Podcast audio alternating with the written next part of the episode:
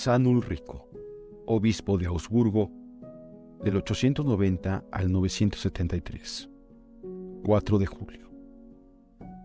San Ulrico es el primer santo solemnemente canonizado por la Iglesia. Este acto, de singular importancia histórica, como bien puede entenderse, fue el más notable del pontificado del Papa Juan XV, ocupó la silla de San Pedro desde el año 985 hasta el 996. Ulrico de Dillingen, llamado también Udalrico, nació en el año 890 en Augsburgo.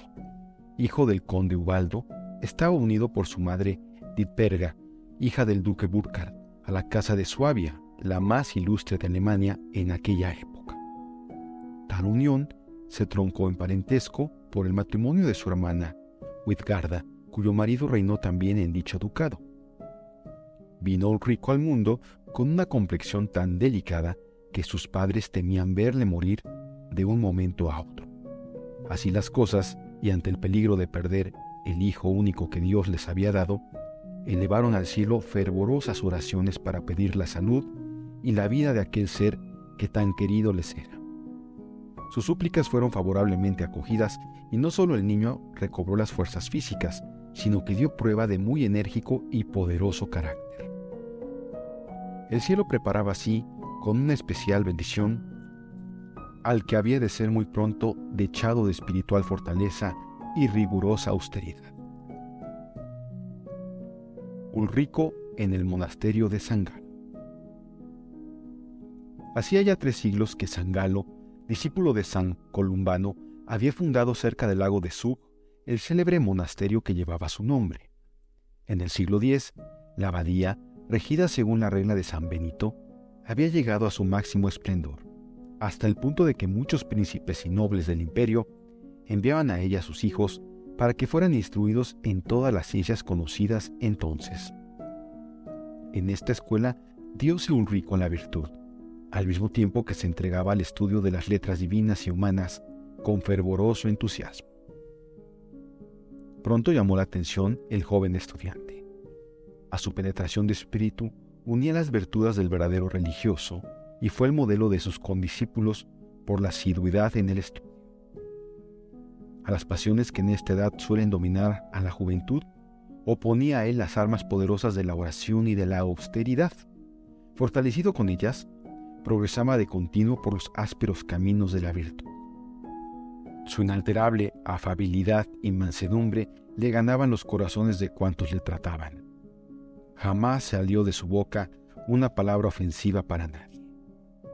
Fuera de esto, tenía un dominio tal sobre los movimientos y afectos del corazón que vivía en este mundo como si realmente no estuviese sometido a sus influencias. Los monjes de San Galo, admirados de tan hermosas disposiciones, instaron al joven para que vistiese el hábito benedictino. Ulrico consultó largo tiempo cuál fuese la voluntad de Dios sobre su vocación, y al fin fue atendido. En efecto, Santa Guiborada, que vivía retirada cerca de San Galo, le predijo el episcopado, anunciándole que Dios le destinaba para grandes luchas. Su humildad le hizo vacilar un instante, pero las instancias y ruegos de la santa le determinaron a volver a su patria, porque, le decía, allí te llama Dios para socorrer a muchísimas almas afligidas. A partir de aquel momento, el estudiante se sintió inflamado de encendidísimo deseo de conquistar almas para Jesucristo, y, convencido de que el Señor le llamaba hacia el nuevo estado de su vida, entregóse de lleno a cumplir las obligaciones que le imponía esta resolución con el fin de prepararse convenientemente para el sacerdocio. Aunque no hizo profesión como benedictino, guardó durante toda la vida no solo el espíritu de la orden, sino también el hábito y hasta la observancia regular en cuanto a ello le fue posible. De esta manera, imprimió a su conducta un carácter de austeridad y fervor, gracias al cual se le hizo más fácil y asequible el camino que había de llevarlo a las grandes conquistas de la santidad.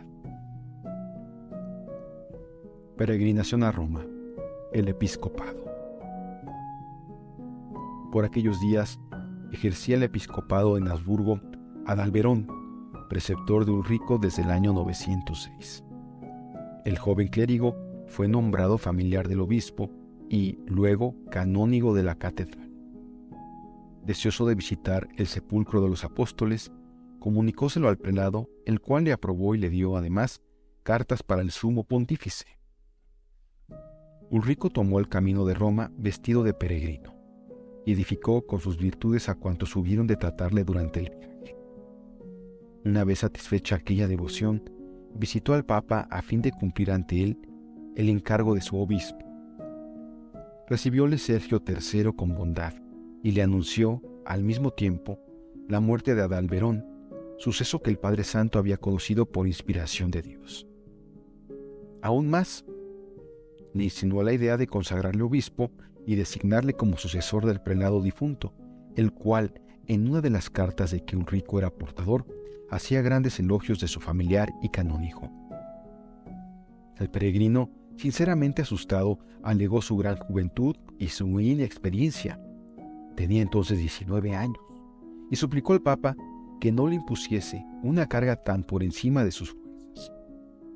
Sergio III no le instó más, pero le aseguró de parte de Dios que su negativa no le libraría del episcopado más adelante. Predíjole que grandes calamidades afligirían a su futura diócesis. Ambas profecías se realizaron en efecto 14 años más tarde, cuando al morir el obispo Iltino, sucesor de Adalberón, todos los sufragios del clero y del pueblo recayeron sobre Ulrico.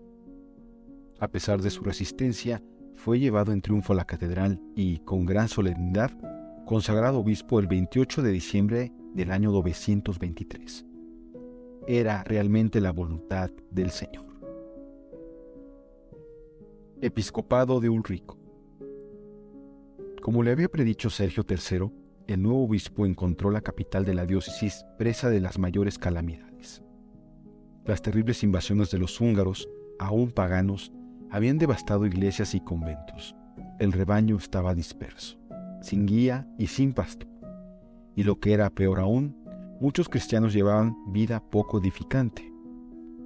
A la vista de tan triste espectáculo, Ulrico se sintió penetrado de vivo dolor y suplicó al Señor tuviese piedad de su pueblo.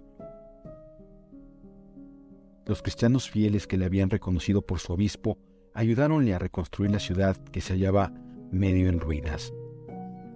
El prelado procuró al mismo tiempo elevar la decaída moral de sus diocesanos por medio de continuas y celosas instrucciones. Corrigió los abusos que se habían introducido entre los clérigos y reprimió los vicios con gran energía.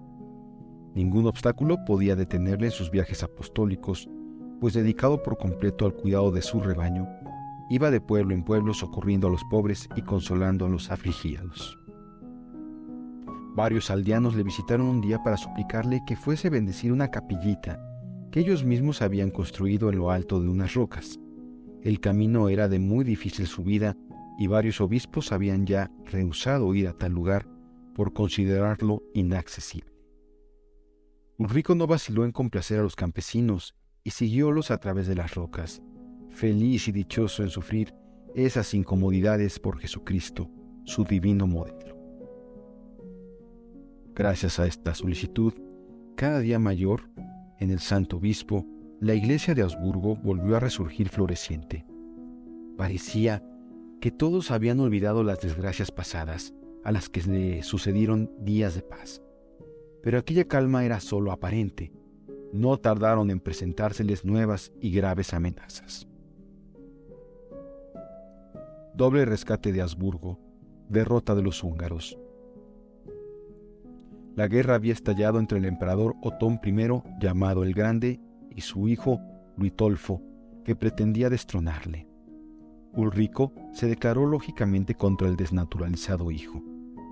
Este, en venganza, envió contra Augsburgo a uno de sus mejores generales llamado Arnoldo, que tomó por sorpresa la ciudad y la entregó al pillaje.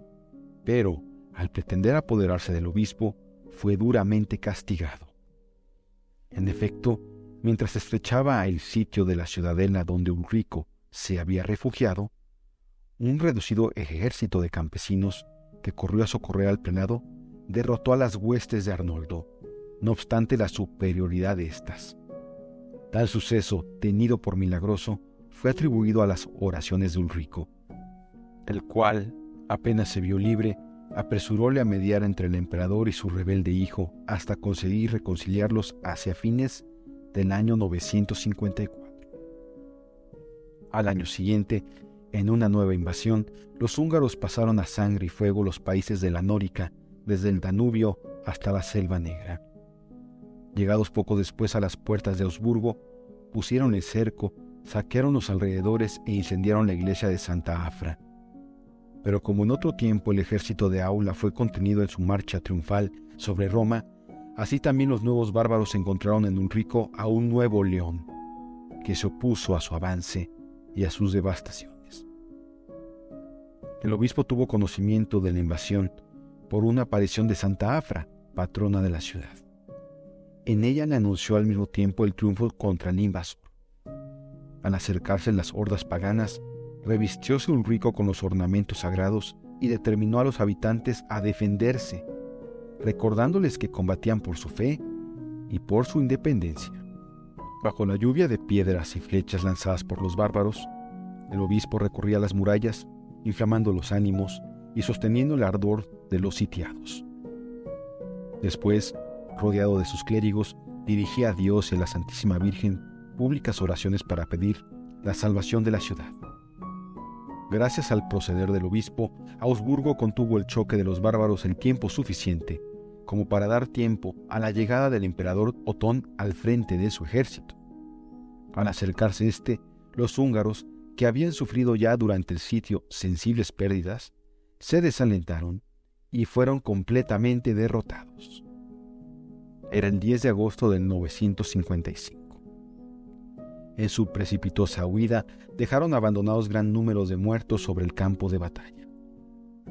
Reconocido Otón, agradeció a Ulrico la ayuda generosa y valiente que le había prestado en tan críticas circunstancias y ofrecióle los medios necesarios para reparar los daños causados en la ciudad por los sitiadores.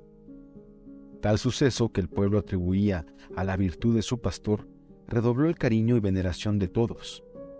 Ulrico, por su parte, no descuidó medio alguno para reparar los desastres anteriores.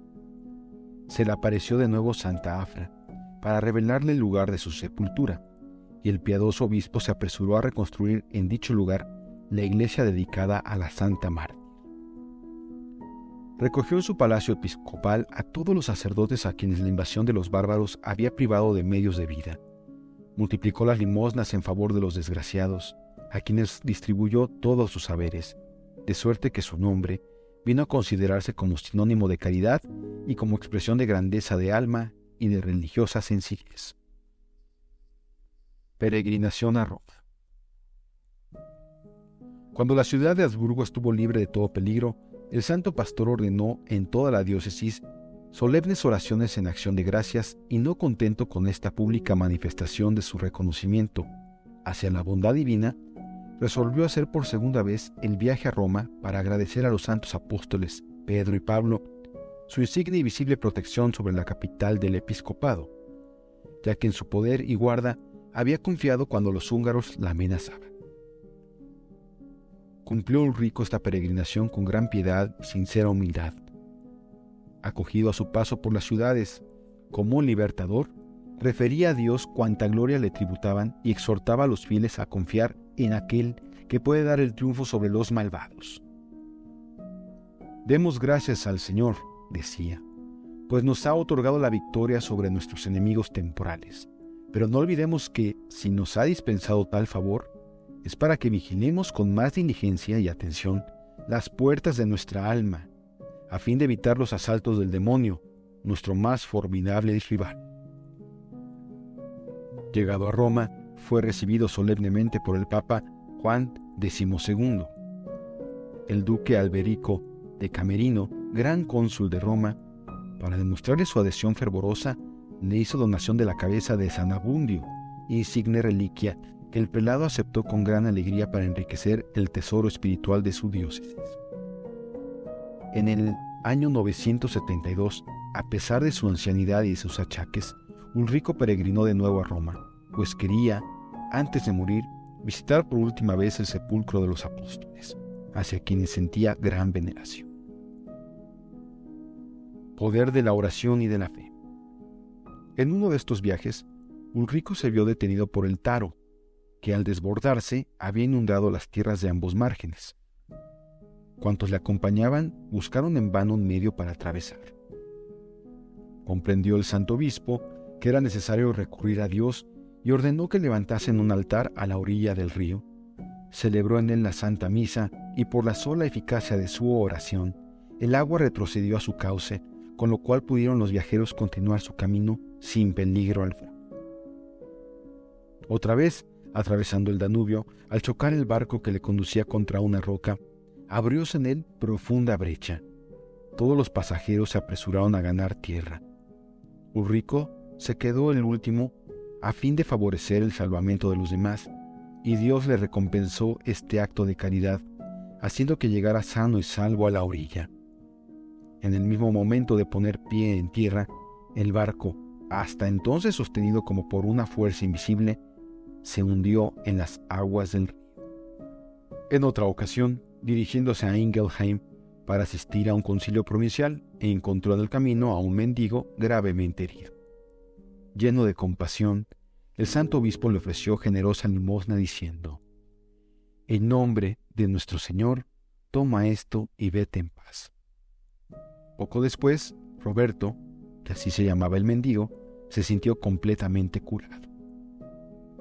El santo pastor había fundado en uno de los arrabales de la ciudad un convento de religios. Una de ellas, a quien sus hermanas querían confiar el encargo de administradora, a causa de su práctica en los negocios, asustada del tráfago que acompaña de ordinario a dicho cargo, rehusó aceptar. El obispo le mandó que se sometiera por caridad a sus hermanas, mas a pesar de ello, aún se resistió. Sin embargo, aconteció que una noche, mientras dormía, recibió avisa sobrenatural de que en castigo de su desobediencia quedaría paralítica. Efectivamente, al despertar se sintió sin movimiento en ambas piernas. En tal estado, la condujeron a presencia del obispo, a quien pidió perdón de la falta cometida, y recibido que hubo su bendición, se levantó completamente curada, con lo que dio muchas gracias a su bienhechor. Cierto día corrió el rumor de que el obispo de Constanza había muerto. Todos esperaban las órdenes de Ulrico para saber las honras fúnebres que se habían de celebrar por el eterno descanso del alma de su colega en el episcopado.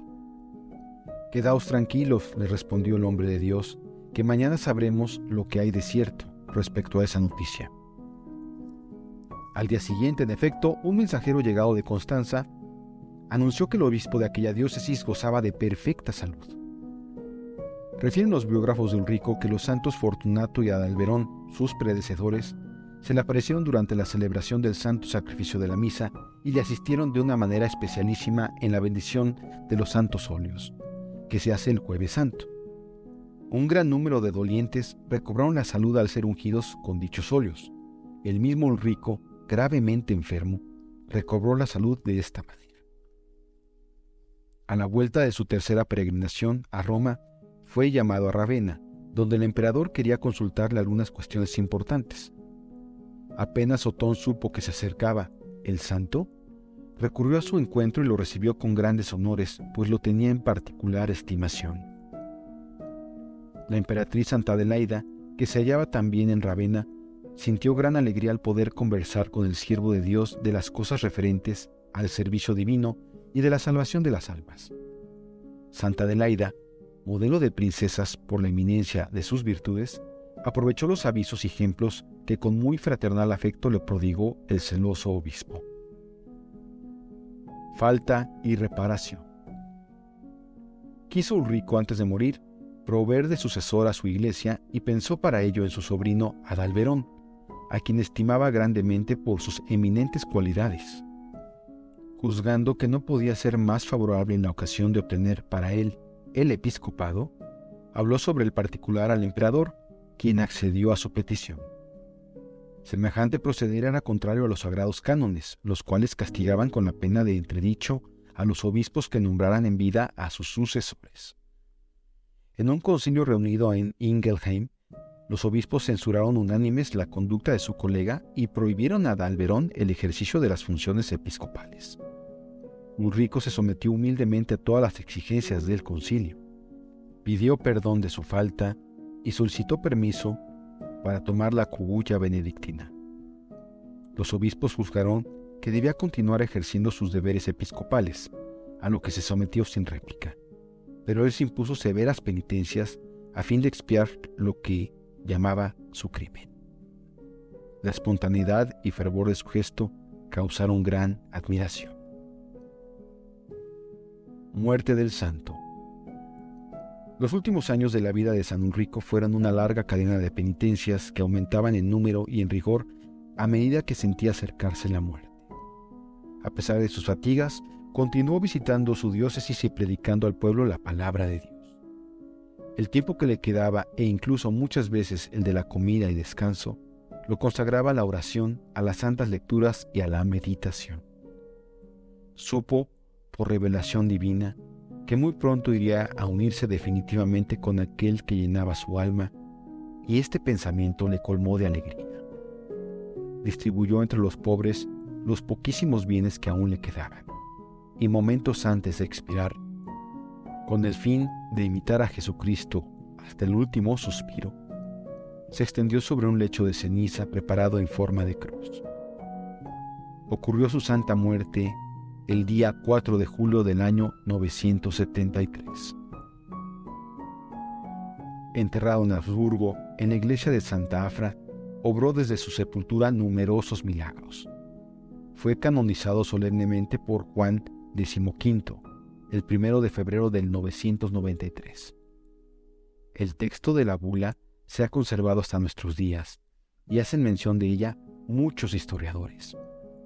Este precioso documento lleva además de la firma del obispo de la Santa Iglesia Católica, Apostólica y Romana, la de cinco obispos, diez cardenales, un arcediano y tres diáconos, y constituye una joya bibliográfica.